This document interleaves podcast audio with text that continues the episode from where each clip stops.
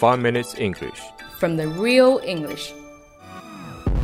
I'm waking up to ash and dust. I wipe my brow and I sweat. Hi everyone, Hi everyone， I'm Cindy.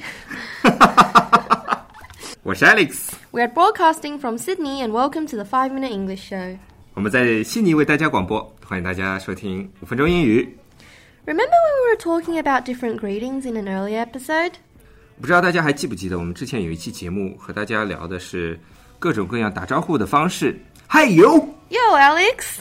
Well, today we're going to talk about different ways to say goodbye. 那今天呢，我们就要来说说看，怎么样说 goodbye 最地道。 Okay, we'll skip the obvious things like see you later, have a nice day, take care. 那像刚才 Cindy 说的这些，see you later，have a nice day，take care， 太土了。 Yeah, even Alex knows these ones. 你什么时候跟 Jerry 一样学坏了啊？ From you. Let's start off with something I say a lot. Catch you later. Catch you later。这里呢，我们把 see 变成了 catch，c a t c h。Catch you later，也就是 see you later 的意思。但是呢，年轻人说的会比较多。 Yes. Another one I use when I don't see a friend for a long time is, It was so nice to see you again. 如果是跟一个很久没见的一个朋友偶然碰到的，然后聊得很嗨，那最后拜拜的时候，我们就会说 It was so nice to see you again。那其实也有一点那种，我其实不太想聊了，你赶紧走你的吧，那种潜台词在里面。 sometimes.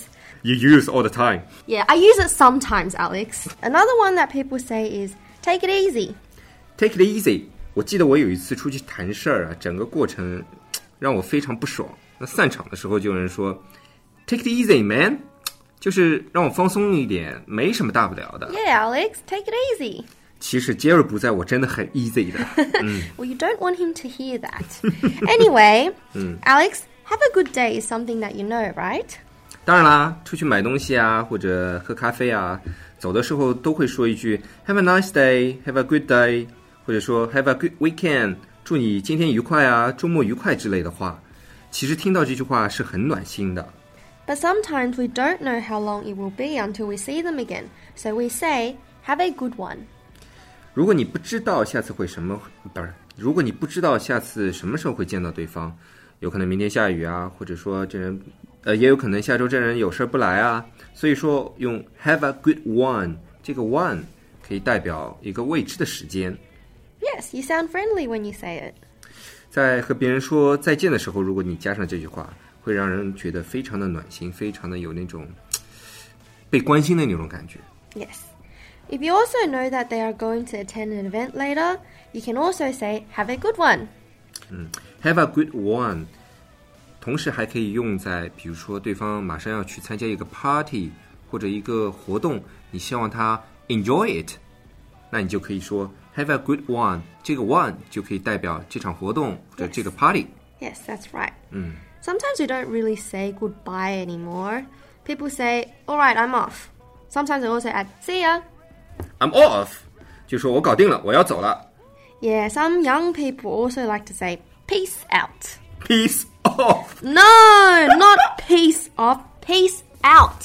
OK，好吧，年轻人喜欢说 peace out，P E A C E，peace，peace out。 Or they just say peace.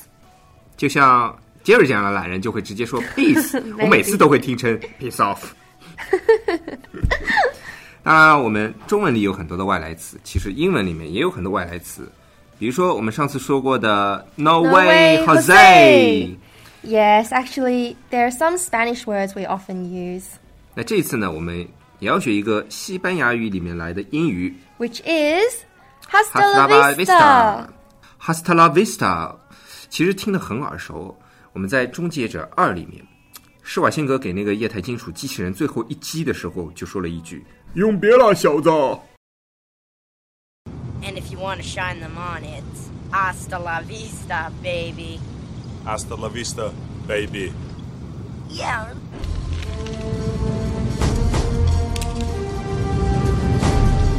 Hasta la vista, baby.